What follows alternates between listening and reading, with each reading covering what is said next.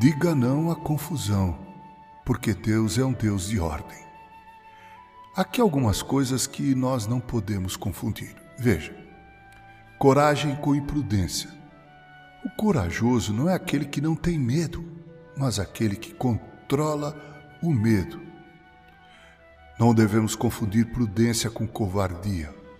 Prudente não é aquele que não age, mas aquele que procura saber a melhor forma melhor hora para agir. Diz o ditado que o apressado come cru. Humildade com pobreza. Uma pessoa só pode ser humilde se conhece a Deus como convém. Conhecer a Deus faz com que tenhamos uma dimensão correta de quem nós somos e não cometemos o pecado tão reprovável do orgulho. Não podemos confundir também justiça com vingança.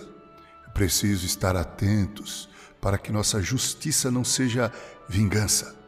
E lembre-se que a misericórdia triunfa sobre o juízo, Tiago 1:23. Não podemos também confundir medo com fraqueza.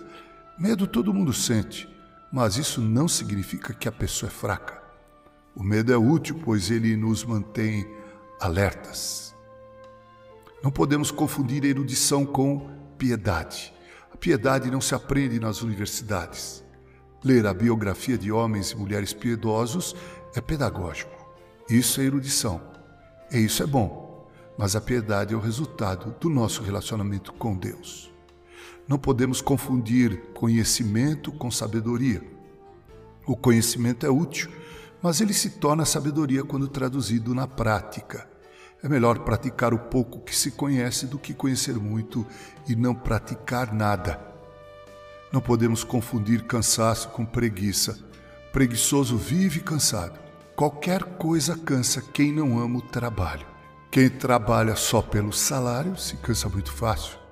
Mas quem trabalha para ser útil vence as barreiras naturais.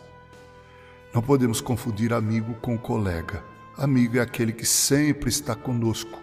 Amigo é aquele que não temos receio de abrir nossa intimidade para ele sabemos que Ele nunca as usará contra nós. Não podemos confundir Natal com festa pagã. O Natal não tem origem pagã. O Natal é uma festa na qual comemoramos o nascimento de Jesus.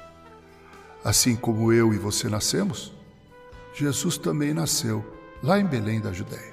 Não se sabe o dia certo, mas convencionou-se usar esse dia, 25 de dezembro, o que importa é saber que se Jesus não tivesse nascido, eu e você estaríamos mortos em nossos delitos e pecados. Que assim Deus nos abençoe com carinho, Reverendo Mauro Sérgio Aiello.